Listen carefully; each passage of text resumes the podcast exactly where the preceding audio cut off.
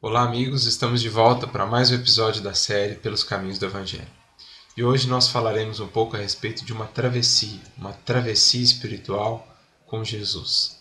Para isso, nós vamos usar uma passagem que está no Evangelho de Lucas, no capítulo 8, versículos 22 a 25. Eu vou ler a passagem e depois, como de costume, vou comentar alguns pontos que achamos interessantes e importantes para a nossa reflexão. Pois bem, diz o texto. E sucedeu num dos dias que ele entrou em um barco, e também seus discípulos. Ele lhes disse: Atravessemos para o outro lado do lago. E fizeram-se ao mar. Enquanto eles navegavam, ele adormeceu. E desabou uma tempestade de vento no lago. Estavam ficando cheios de água os barcos e corriam perigo.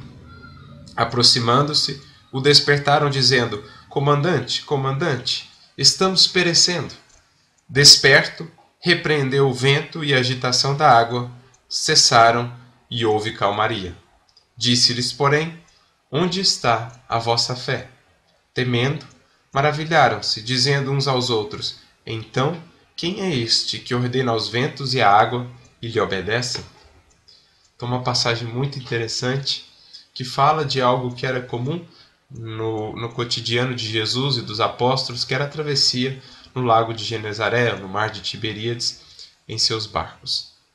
Mas, como temos aprendido nos estudos do Evangelho, toda passagem tem uma significação simbólica profunda e é isso que nós buscaremos extrair aqui. Qual é o sentido dessa travessia ou dessa jornada?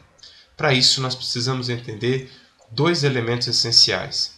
Primeiro, o mar, depois, o barco e aí a gente vai conseguir entender melhor o que representa essa travessia. Bem, a água, naquela cultura, naquele contexto e na linguagem bíblica, em algumas passagens, não em todas, mas em algumas passagens, representa o elemento material, o elemento da matéria. Né? Kardec aborda isso no capítulo 4 do Evangelho segundo o Espiritismo. E o próprio Mestre, por exemplo, quando diz é preciso nascer da água e do espírito. Neste contexto, nesta fala dele, nós podemos identificar que a água representa aqui o nascimento do corpo físico. E, naturalmente, nascer do espírito representa a renovação do espírito, tornar-se um novo ser. Isso é interessante porque a água é um elemento essencial para a vida física. O corpo humano é feito em mais de 70% de sua constituição de água e quando o espírito retorna à vida física, ele mergulha na água, que é a água da placenta. Então a água estava associada à vida física, à experiência na matéria. E o mar, com as suas oscilações, com as suas ondas, com as tempestades e calmarias, era, portanto, um símbolo da vida material, que tem também as suas oscilações, as suas ondas, né? as tempestades e as calmarias. Portanto, Navegar neste mar, cruzar o lago, é na verdade um símbolo para a encarnação. A vida do homem na matéria, com as suas ondas, as suas oscilações, ele que parte de uma margem, representando o mundo espiritual, e retorna a outra margem, que é novamente o mundo espiritual. E essa travessia sobre o lago é a vida física, ou a encarnação do espírito. Mas para cruzar este lago, para cruzar este mar, fazer essa travessia, ele precisa de um veículo, de um instrumento, que é o barco que nós identificamos com o nosso corpo físico. Nosso corpo físico é, portanto, a embarcação com que nós podemos fazer essa travessia, é, passar por essa experiência na matéria, retornando depois novamente ao mundo espiritual. Então já passamos a perceber aqui que essa viagem de Jesus com seus discípulos é muito mais do que um simples acontecimento ali. Na verdade, está representando a encarnação de cada um de nós. Porque quando estamos no mundo espiritual, todos nós temos planos, elaboramos planos, metas de crescimento na encarnação que vamos experienciar. E geralmente todos nós reconhecemos a necessidade de que Cristo esteja conosco nesta travessia, nos orientando, nos guiando, porque só assim ela será proveitosa. Só assim conseguiremos atingir a outra margem melhores do que quando saímos de viagem. Este é o grande objetivo da encarnação. Então nós ouvimos o convite de Jesus: entremos nos barcos e atravessemos para outra margem. Isto é uma representação de, do, do momento em que todo espírito se prepara para reencarnar, quando Cristo se propõe a fazer essa travessia conosco. Ele, através dos seus mensageiros, através da inspiração, se propõe a auxiliar, a inspirar e ajudar a, a ser o comandante dessa navegação de todos os espíritos que retornam à matéria. Mas, como nós vamos ver aqui, cabe a cada um de nós aceitar ou não o Cristo nesse nosso barco, aceitar ou não a condição dele como comandante de nossa embarcação. Então, este é o símbolo, né? É quando nós vamos voltar à matéria e Cristo se propõe conosco a, fazer essa travessia em nosso barco. Mas, diz o texto, é, os discípulos e Cristo se fizeram ao mar e enquanto navegavam, Cristo adormeceu. Ora, qual o símbolo bonito disso? Quantas vezes, quando nós retornamos à encarnação, quando nós retornamos à vida física, vamos aos poucos nos deixando absorver pelas coisas da matéria única e exclusivamente, pelos interesses materiais, pela correria do dia a dia, e vamos aos poucos negligenciando as coisas espirituais, vamos aos poucos nos afastando dos compromissos assumidos no mundo espiritual antes de retornar à experiência no corpo, e vamos aos poucos, portanto, deixando Cristo adormecer em nossa embarcação. O Cristo aqui é o símbolo da união do Espírito com o Criador, com as leis divinas, com as leis superiores, com as, as leis espirituais que nos regem. E este fato dele adormecer não é por negligência do Cristo, pelo contrário, se o Cristo aqui adormece, é por negligência daqueles que estão fazendo a viagem, daqueles que não estão atentando, que não estão investindo nos valores espirituais e que vão sendo aos poucos absorvidos apenas pela vida na matéria, pelas coisas da matéria, se esquecendo do objetivo maior de todos nós nesta jornada, que é chegar no porto, no outro lado, mais evoluídos, é, com maior capacidade de amar, com mais sabedoria, enfim, com mais vivência do Evangelho. Então, aos poucos, o Cristo adormece em nós, por conta de nossa própria negligência, de nossa própria invigilância. Mas então, o que acontece? Por misericórdia divina, surgem as tempestades, que têm o único intuito na nossa existência de nos alertar para os caminhos que nós temos tomado, de nos alertar, nos fazer refletir sobre quais têm sido as nossas metas e propostas principais.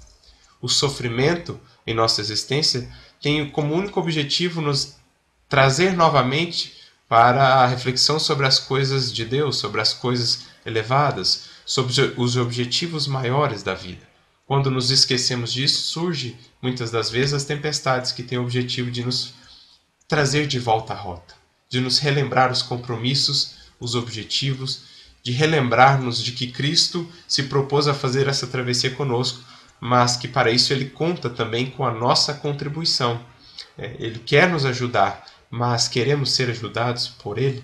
Esta é a questão.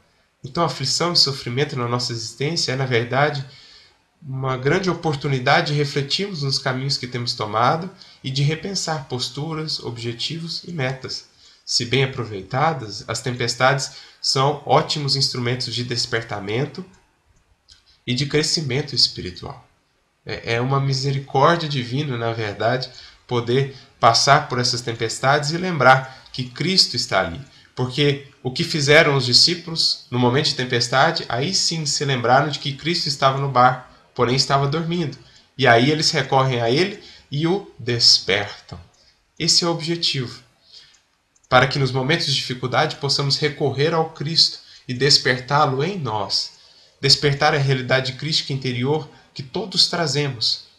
Aquilo que representa o de melhor que temos, o que de melhor temos em nós os potenciais divinos que todos trazemos, porque todos temos em germe os mesmos potenciais do Cristo. Só que o que no Cristo já é fruto, em nós ainda é semente. E as dificuldades da vida, como temos falado, têm o objetivo de nos levar a desenvolver esses germes, a despertar o Cristo em nós por meio da busca do estudo do Evangelho e da vivência e da aplicação disso. Então, o Cristo, uma vez desperto, né, quando aproveitamos as dificuldades e despertamos o Cristo, aí ele acalma as tempestades. Não que uma vida no caminho do Cristo ou no caminho do discipulado com Jesus seja uma vida tranquila, isenta de dificuldades ou de lutas, mas pelo menos as tempestades interiores, que são as que nos mais fazem sofrer, elas, pelo menos essas tempestades já são minoradas, já são amainadas, acalmadas, para que possamos atuar melhor no mundo, vencendo as dificuldades exteriores. Quando despertamos o Cristo inteiramente por meio da vivência do Evangelho, da meditação nos seus ensinamentos, naturalmente as coisas vão se acalmando por dentro. Muitas vezes pioram por fora, porque esta é a proposta, é crescer. Não se fazem bons marinheiros em águas calmas. É preciso passar pelas dificuldades para que possamos crescer espiritualmente. Mas pelo menos as tempestades interiores são acalmadas por esse contato com Cristo. E é interessante que Lucas, no seu evangelho, até por ser médico de bordo, usa o termo referindo-se a Jesus de comandante, comandante. E de fato este é o objetivo, que Jesus seja o comandante de nossa embarcação, porque a vontade do mestre está sempre de acordo com a vontade divina e é sempre o melhor para cada um de nós. Então, seguir as orientações de Jesus é sempre o melhor caminho, o melhor meio de fazer essa travessia e chegar do outro lado é, no porto que planejamos, seguindo o planejamento que fizemos.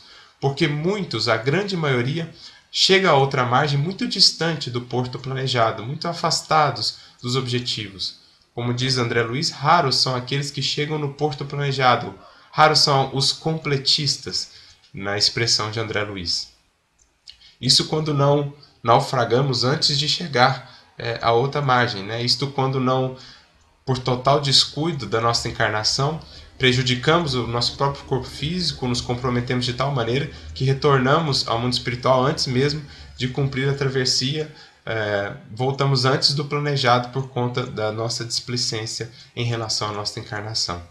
Então é preciso atentar a, ao comando do Mestre nessa nossa embarcação para que possamos chegar o mais próximo possível é, do plano, do porto, né, dos planos estabelecidos ou do porto planejado. Então esta é a lição, esta é a reflexão. Mas Jesus, depois que acalma a tempestade, ele também questiona: onde está a vossa fé? Lembrando que a palavra fé aqui não representa apenas crença, a palavra fé, tanto no hebraico como no latim depois, tem a sua origem na palavra fidelidade, né? no latim fidelis. É, é, é o que deu origem à palavra fé, no hebraico emuná. Então o Cristo, na verdade, está perguntando: onde está a tua fidelidade, a proposta assumida antes de começar essa jornada?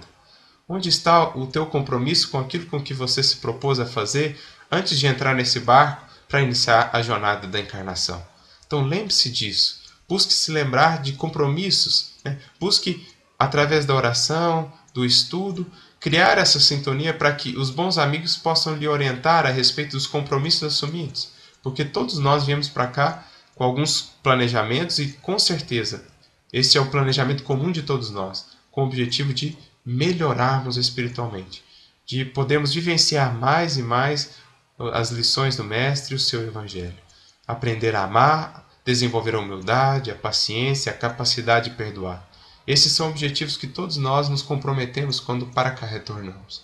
Que possamos então ouvir essa convocação de Jesus, onde está a vossa fé, ou onde está a nossa fidelidade aos compromissos assumidos, para que essa nossa travessia se dê eh, de maneira segura e para que possamos, enfim, alcançar a outra margem é, de maneira ah, segura, de maneira proveitosa para nossos espíritos que estejamos na chegada melhores do que na saída. Esta é a reflexão que gostaríamos de fazer, lembrando que este Espírito, que é capaz de amainar e acalmar todas as tempestades que maravilhava que os apóstolos com as suas ações, este Espírito grandioso está mais perto do que imaginamos, está ao nosso lado, basta que estejamos com Ele para que Ele esteja orientando a nossa embarcação pela encarnação, pela essa travessia em direção ao porto da paz e da felicidade quando retornarmos ao mundo espiritual. Então, que Jesus abençoe a todos e que Ele possa nos guiar nessa jornada é, pelo mar da vida. Que Deus abençoe a todos. Muita paz.